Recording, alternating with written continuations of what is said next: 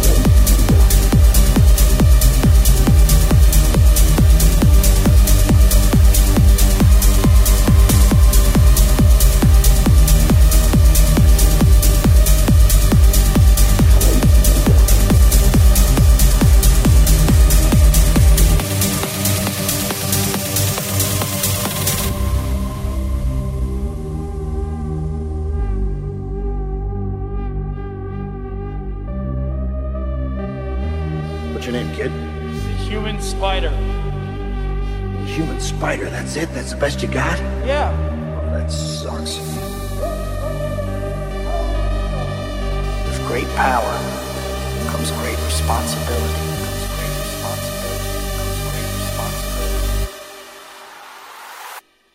Hello, Peter.